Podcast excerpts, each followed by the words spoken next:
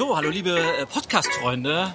Heute mal äh, Spezial Change Quickie in der Change Show, denn ich befinde mich live und in Farbe auf der Frankfurter Buchmesse und das hat einen besonderen Grund, denn ich habe gerade etwas geschenkt bekommen.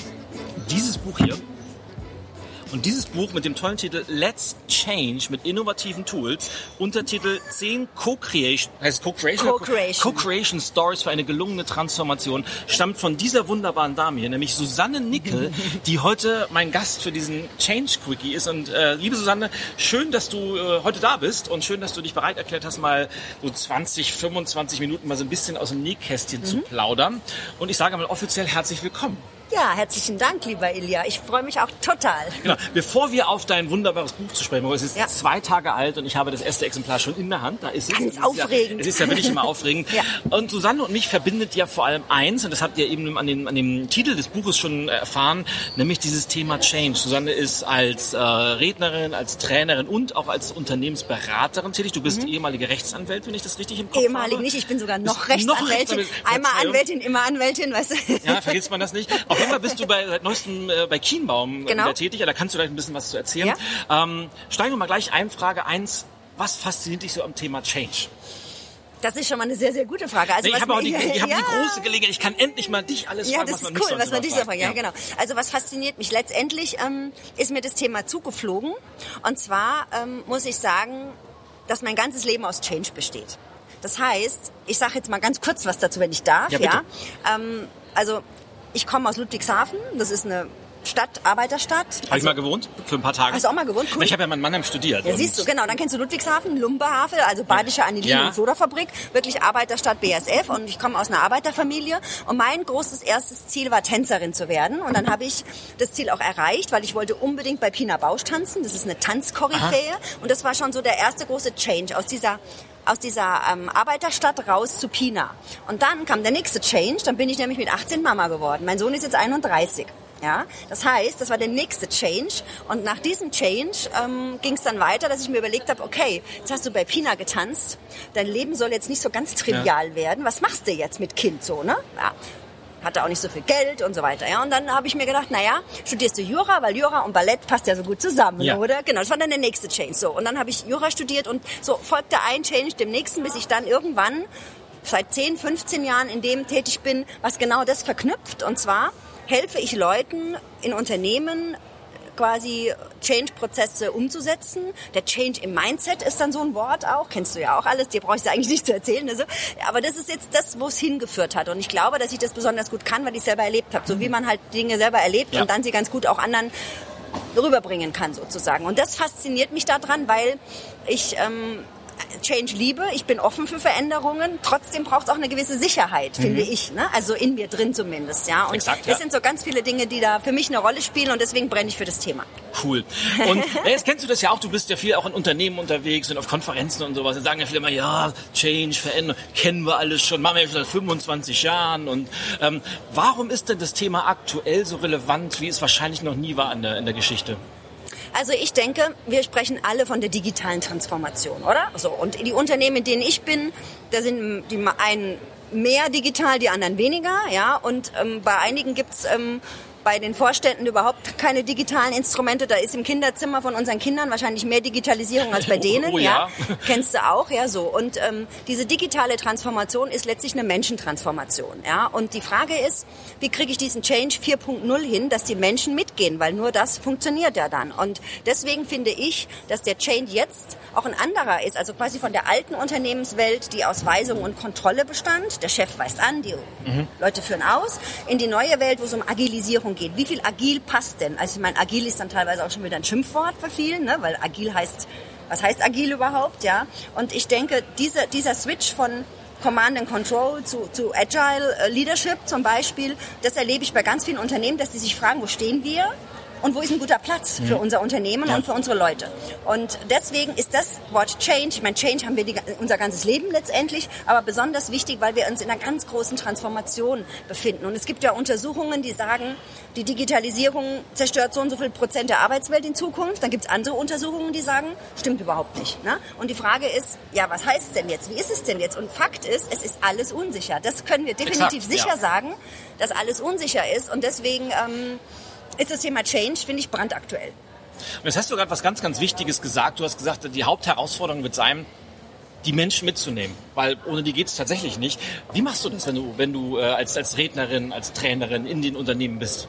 Also ich sag dir mal, es gibt ganz witzigerweise eine Frage von Kunden, die werde ich gestellt und die fragen mich, wenn wir jetzt mit Ihnen was machen, Frau Nickel, Programm, Führungskräfteentwicklung, Kulturprogramm, was auch immer, wo passiert denn genau der Change im Mindset bei unseren Leuten?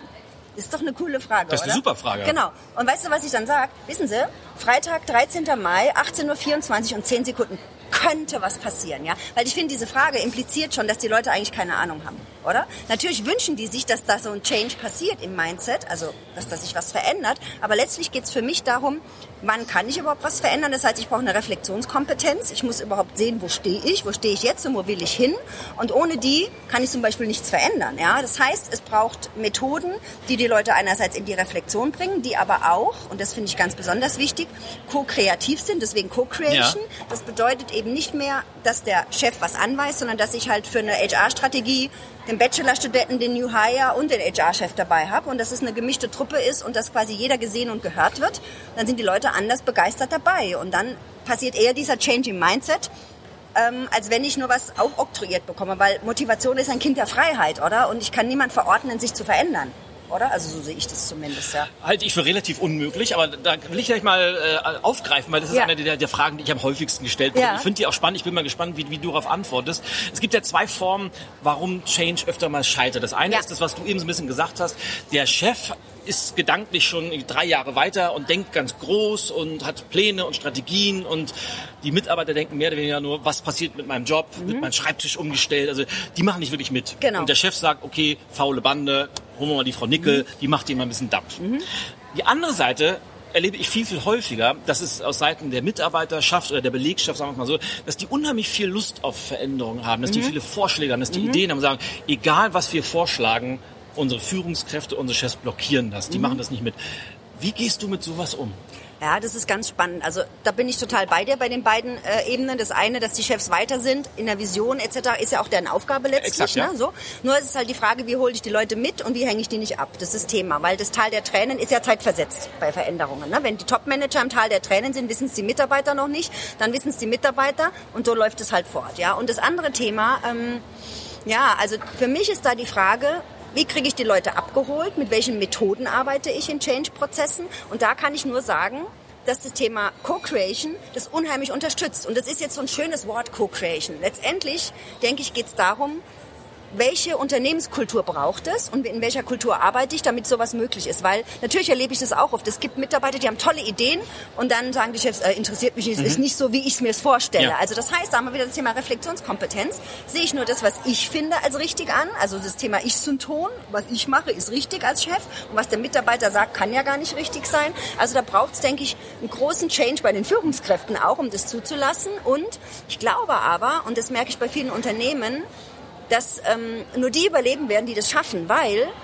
mittlerweile drängt die Gen Y auf den Markt, die Gen Z. Es ist das Thema Demokratisierung, Digitalisierung. Also wir haben diese ganzen Phänomene, alles verändert sich und da müssen Unternehmen flexibel sein. Und wenn wir nicht flexibel sind und eben auch dieses One Million Dollar, äh, den Wert der Mitarbeiter, der Ideen sammeln und fördern, ähm, dann glaube ich, dass es nicht funktionieren wird für viele Unternehmen in Zukunft. Und deswegen, um deine Frage zu beantworten, denke ich, es braucht so einen Shift bei den Führungskräften. Und da fangen ja die meisten Programme, Trainings etc. auch an, dass man die Mannschaft zusammenholt und überlegt, wie können wir das ändern.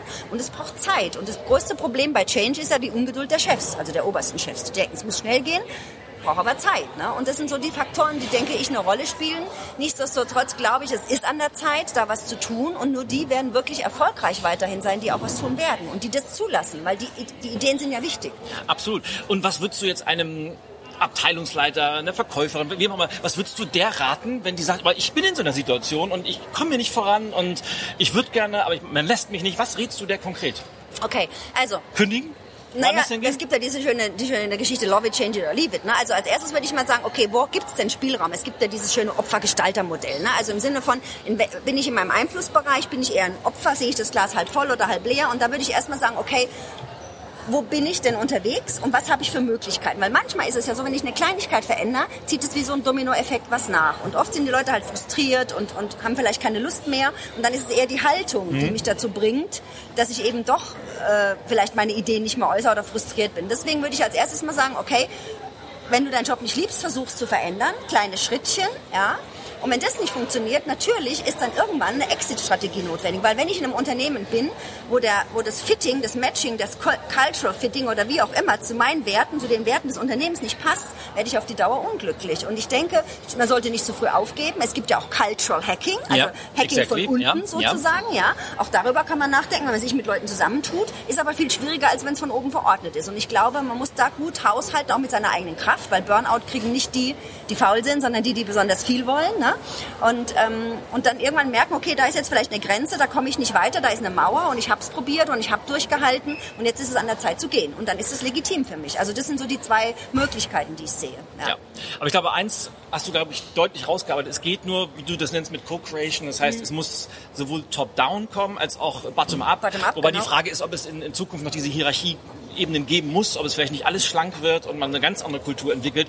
Da bin ich auch sehr gespannt, wie ja. sich so die Wirtschaft entwickelt. Aber um mal den Bogen zu schlagen, ich halte jetzt mal für alle die, die hier auf YouTube zuschauen, äh, das Cover nochmal in, in die Kamera. Für alle die, die uns äh, zuhören auf iTunes oder wo auch immer, äh, das Buch von, von Susanne Let's Change It mit innovativen Tools. Ähm, das ist brandneu und es greift ja genau das auf. Das heißt, du richtest dich ja vor allem, denke ich mal, an Organisationen, Unternehmen, an Teams, mhm. die für sich beschlossen haben, Change ist wichtig und wir wollen das mhm. aktiv angehen und nicht immer nur reaktiv am Markt unterwegs sein. Wie, wie kannst du, was, was war deine Idee zu dem Buch und kannst du den Inhalt in ein, zwei Sätzen zusammenfassen? Ja, also in dem Buch geht es um zehn Geschichten, die ähm, Change-Prozesse zum, zum Teil ähm, unterstützen, anleiten, beginnen, mhm. wie auch immer. Und die Idee dahinter war, ähm, im Trend der Zeit. Also sind eigentlich, ich bin ja in sehr vielen Unternehmen unterwegs, also in DAX wie, wie Mittelstand, sehr, sehr viele Jahre bei Transformationsprozessen. Und da gibt's Dinge, die klappen und Dinge, die klappen nicht. Und das Co-Creation-Thema finde ich ganz wichtig. Wenn mich jemand vor fünf Jahren gefragt hätte, denken Sie, dass Co-Creation klappt, hätte ich gesagt, schwierig mhm, momentan. Mhm, ja. Das wollte noch keiner hören. Ja? Mittlerweile durch die Zeit, ja, weil sich alles verändert, ist es ein anderes Thema. Und für mich war wichtig, so zehn Geschichten aus meiner Praxis, mhm. also schreibt, ich habe es ja zusammengeschrieben mit einem ehemaligen Mitarbeiter und Kollegen von mir, mit dem Christian Bern, aus unserer Praxis zehn Geschichten ähm, zu finden zu, aufzuschreiben, die ähm, unterschiedliche Methoden und unterschiedliche Prozesse zeigen. Und da war wichtig zu überlegen, okay, ähm, wie, wie, wie schreibe ich so ein Buch? Schreibe ich jetzt so eine theoretische Abwandlung über Change? Hätte ich machen können, aber ist nicht meine Art. Ich bin eher so die, die Ärmel hochkrempelt und hands-on ist und deswegen... Ich glaube auch, dass man Change ja. theoretisch nicht durchdenken kann. Ja. Also man kann das schon, aber es bringt ja, nichts. Ja. nee, genau. Und deswegen haben wir überlegt, okay, wie könnte man da vorgehen? Und dann geht es jetzt darum, in jedem Kapitel, das sind zehn Kapitel, gibt es einmal eine Geschichte von einer Person mit mhm. einem Problem. Also beispielsweise der ähm, Geschäftsführer der Waldmeister AG, das ist ein fiktiver Name, der hat das Problem, dass er nicht mehr genügend Leute kriegt, die wandern ab, er kann die Talente nicht binden. Und dann ist die Frage, was können wir da tun? Ja. Und in dieser Geschichte nähert man sich der Person an und dann im nächsten Schritt gibt es eine Methodik, die erklärt wird. Die Methodik wird ähm, erklärt, wie sie funktioniert. Es wird erklärt, wo sie herkommt, also Hintergrundwissen etc. Das ist der zweite Teil sozusagen eine, äh, eines Kapitels und der dritte Teil ist dann diese Methodik in dem Unternehmen angewandt. Mhm. Also es ist wie so ein Dreiklang. Storytelling, Methodik, Didaktik und dann wieder Methodik, Didaktik in, der, in dem Unternehmen. Und so laufen diese zehn Geschichten. Sozusagen. Super cool. Also so eine Mischung aus ein bisschen emotional abholen, genau. aber auch mit konkreten Tipps und Tricks. Exakt. Um Wer sollte das Buch lesen? Für wen hast du das geschrieben? Also das Buch habe ich geschrieben für alle, die sich mit Change beschäftigen, die Change umsetzen wollen, die in Unternehmen sind, die mhm. Change treiben sollen vielleicht ja. auch. Ja, also das heißt, es können sein Führungskräfte, Mitarbeiter, HR-Leute. Ähm, ich würde da keinen Halt irgendwo machen vor jemanden, weil ich glaube, wichtig ist zu überlegen, okay, ähm, Change 4.0, welche Methoden gibt's? Also da gibt's zum Beispiel Lego Serious Play, mhm. also da baut man Lego, baut Strategien mit Lego, baut Systeme mit Lego.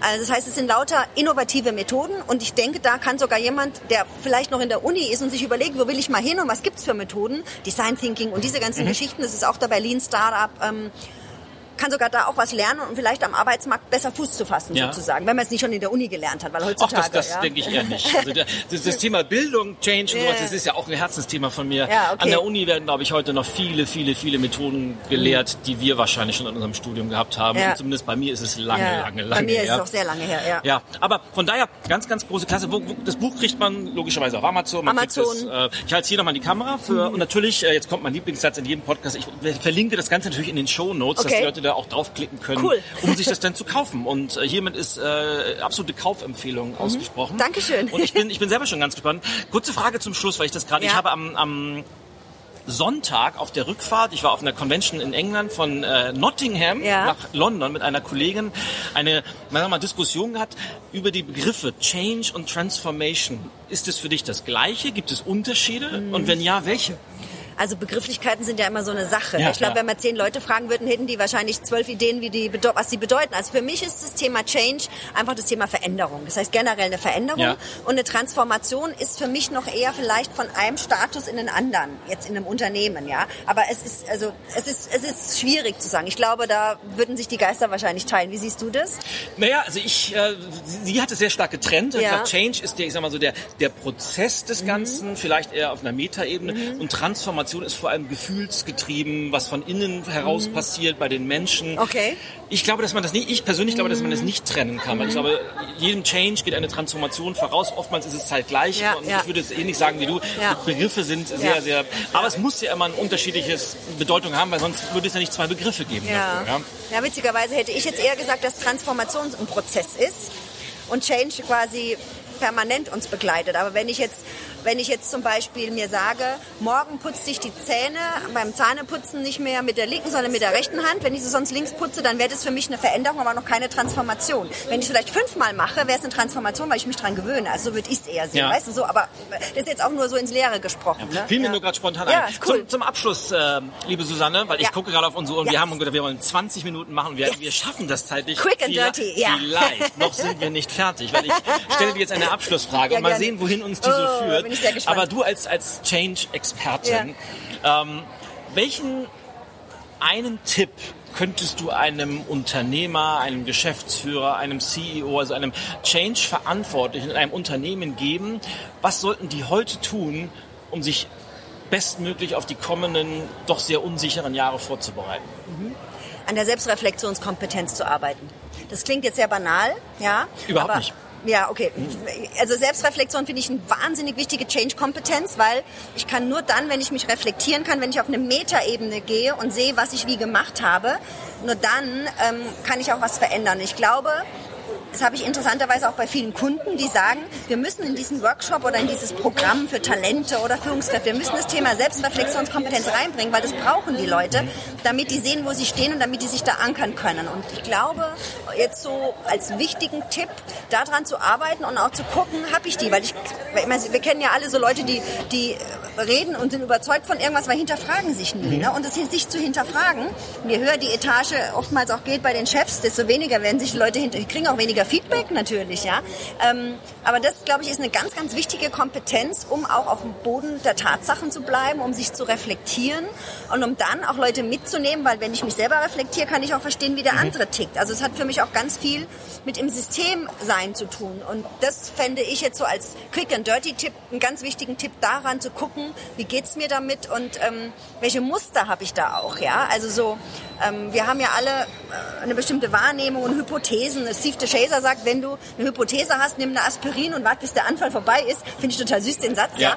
Weil das ist genau der Punkt. Merke ich das, wenn ich mich reflektiere, dass ich wieder in irgendeiner Stereotyp oder in irgendeinem Muster bin? So das Thema, ja, es gibt halt nicht genügend Frauen an der Spitze, wir haben nicht so viele tolle Frauen. Ja, das könnte ja auch mhm. ein Muster sein. Also so ganz viele Dinge. Und da braucht es, finde ich, ganz viel Selbstreflexionskompetenz, wo ich mir wünschen würde, dass es Führungskräfte und gerade in den höheren Ebenen dass sie das stärker ausüben und stärker damit arbeiten und trainieren. Ja, hast du, ich will da trotzdem noch einmal einhaken, ja. weil das finde ich, das find ich ganz spannend. Nicht einen konkreten, weil du kennst ja diese, ich, diese Pappenheimer da draußen, ja. ich kenne sie ja alle. Ja? Da gibt's ja die eine Kategorie, die reflektieren niemals selber, sagen aber, Selbstreflexion mache ich täglich. Mach ich täglich ja, machen es genau. aber nie. Mhm. Und dann gibt es die anderen, die sind ja extrem gut, neigen aber oftmals dazu, zu viel zu reflektieren ja, ja, und versinken so ein bisschen in der Grübelei und sowas. Wie kriegt man, wie genau kann man das trainieren, dass man auch wirklich ehrlich zu sich selber ist und ich weiß, das ist eine fiese Frage, weil die Antwort ja. müsste ich lauten, sei ehrlich zu dir. Aber Das naja, ja das ist alle, ja genau der Punkt, dass Ja. ich ja denke, wenn ich jeden Tag den gleichen Weg zur Arbeit gehe, dass es für mich normal ist, das ist Ich-Synton, so Mhm. fühlt sich das an, während das ein anderer sagt, du kannst doch kein Change Manager sein und jeden Tag den gleichen Weg gehen. So, das ist ja schon der Punkt. Also wie bringe ich dem anderen bei, dass dieser gleiche Weg nicht change-tauglich ist sozusagen. Ja. und ich glaube, da gehört Reflexion dazu, da gehört dazu Feedback. Aber da ist wiederum die Frage, wie kriege ich Feedback? Kann ich das annehmen? Wie gebe ich Feedback? Also gibt es eine Feedback-Kultur im Unternehmen? Das ist auch ganz übel Ja. ausgeprägt teilweise, ja. Und ich glaube, das sind so die Dinge, die ich da empfehlen würde. Ne? Weil ähm, sei ehrlich oder reflektier dich einfach, ist ähm, sehr schwierig selber zu tun. Ich glaube, es braucht einen Willen als erstes Mal, Ja. das zu tun, einen ehrlichen Willen und nicht nur, ja, tue ich eh, also einen ehrlichen Willen. Und dann gibt es auch Instrumente, wie ich das tun kann. Und dann vielleicht auch noch Feedback geben, dass ich von außen Feedback bekomme und vielleicht wirklich wertschätzende Feedbackgeber habe, nicht nur Leute, die, die mich abwerten, die mich dabei unterstützen. Und da denke ich, würde ich schon ein Schrittchen weiterkommen. Ja. Und es ist der perfekte Abschluss, weil im Zweifelsfall holt man einfach dich als Das stimmt, Unterstützung. da, da, da, da bin ich Ja, doch gar das- nicht. das- Oder dich. Oder uns beide. Wir können ja mal was also an, an solchen. Sachen verzweifle ich ganz, ganz oft, weil ich äh, das, Ja, ja, klar. Da muss man manchmal, manchmal muss man mit sehr viel Fingerspitzengefühl vorgehen Absolut. und äh, ich neige manchmal dazu, auch sehr deutlich anzusprechen, was glaube ich aber auch manchmal sehr extrem wichtig ist. Ja, aber das ist ja auch unser Ja, Recht als Berater von hilft. außen, oder? Exakt, weil wir exakt. nicht, weil wir die Brille haben und weil wir einfach anders drauf gucken auf System und nicht im System sozusagen Ja, sind. Ne? exakt. Ja. Ja. Um das aufzugreifen, wenn jemand dich jetzt kontaktiert, was ist dein bevorzugter Kontaktkanal? Mein Bist du, bevorzugter bist du noch, bist du Kontaktkanal. noch Oldschool E-Mail oder? Ah, ich bin alles. Ich bin E-Mail, Ja? ich bin ähm, ich bin LinkedIn, ich bin Instagram, ich bin Facebook, also ich bin Webseite, kann man gucken, mich anrufen, also das ist noch oldschooler. Man kann mir auch einen Brief schreiben, habe ich schon lange nicht mehr bekommen, also insofern fände Cool. ich auch schön. Also da bin ich offen. Liebe Freunde, es war mir eine große, eine große Ehre und Freude, heute mit dir, Susanne, hier sitzen zu dürfen. Hier, Let's Change mit innovativen Tools. Ich freue mich sehr. Bestellt euch das Ding. Und dir vielen Dank, dass du da warst und bis bald. Ja, Alles herzlichen Liebe. Dank dir, lieber Ilja. Ciao, ciao. Ciao, tschüss.